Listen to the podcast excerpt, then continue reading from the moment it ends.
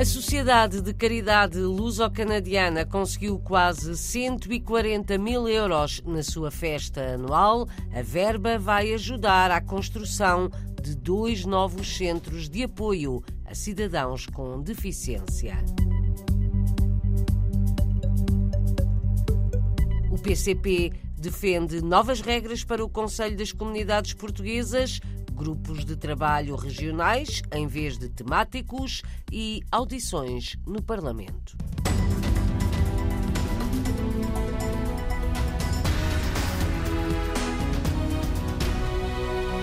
quase 140 mil euros foi a verba angariada pela Sociedade de Caridade Luso-Canadiana na sua gala anual no sábado. A instituição apoia pessoas com deficiência, tem três centros a funcionar e quer abrir mais dois. Diariamente, os centros de dia da Sociedade Luso-Canadiana apoiam 200 famílias com assistência a portugueses e luso-descendentes portadores de deficiência. O projeto para a abertura de dois novos centros está orçamentado em mais de 27 milhões de euros. A festa deste fim de semana foi mais um contributo, afirma Jack Prazeres, dirigente da instituição, conta como ajudam as pessoas. Temos três centros e os três centros ajudam por diariamente à volta de 200 famílias. Temos a Hamilton, a Mississauga e Toronto e é com estes montantes que conseguimos manter esses programas. Todas as doações que houverem aqui, sem ser os bilhetes de entrada, tudo o que vier aqui a mais nos leilões e tudo,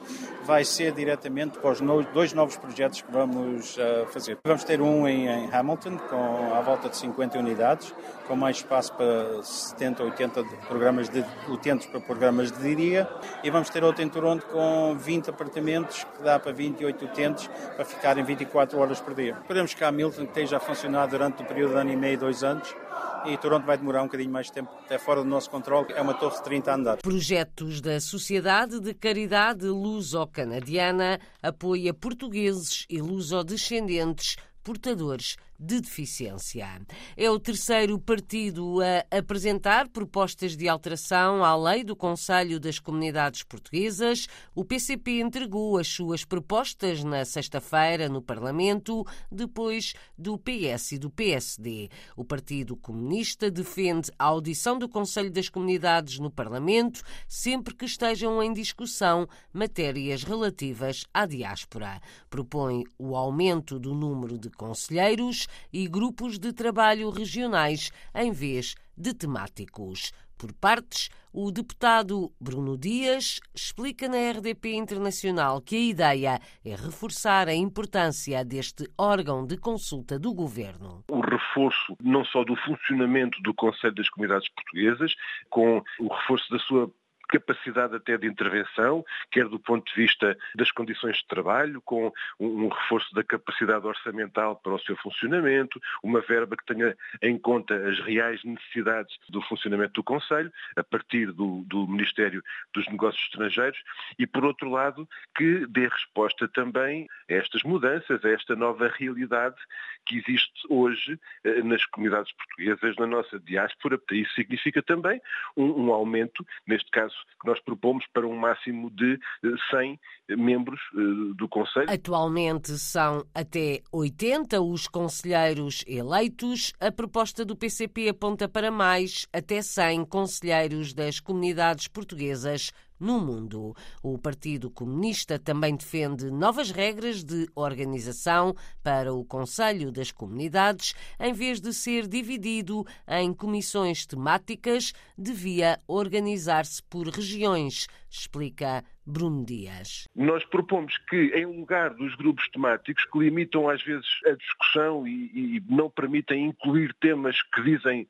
tanto à vida das pessoas uh, que estão nestas comunidades, então que por outro lado, se possa uh, optar por uma solução de uh, comissões regionais. Quantas comissões regionais é que acha que deveriam existir? Porque atualmente já está dividido pelo menos em quatro grandes comissões regionais. Há o Conselho Regional da Europa, o Conselho Regional da América do Norte, da América do Sul e também da Ásia e Oceania. Para o PCP, o ideal seria Que número de comissões regionais? Mais do que um problema do número das comissões regionais, é de facto o estatuto que é colocado, colocando outro ênfase e outra importância nesta matéria, em que a lógica das comissões seria não tanto da ordem temática, mas da ordem dos territórios. Bruno Dias, deputado comunista sobre o funcionamento do Conselho das Comunidades Portuguesas, o PCP propõe a audição no Parlamento do organismo sempre que em causa estejam matérias relativas à imigração. A valorização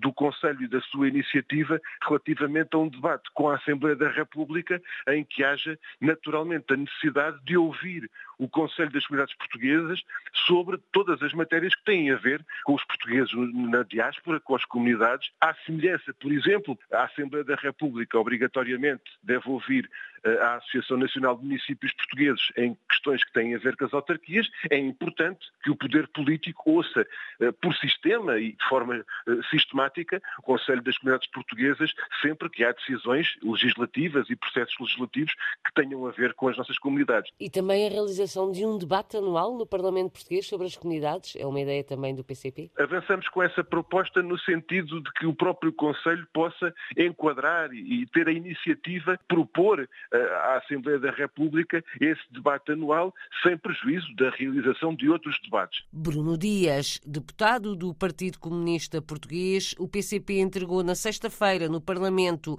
propostas de alteração à lei do Conselho das Comunidades Portuguesas. O mesmo já fizeram o PS e o PSD. O tema vai a debate na Assembleia da República a 3 de março. Há mais de três anos que o próprio CCP pede a revisão da lei que regula este órgão de consulta do governo.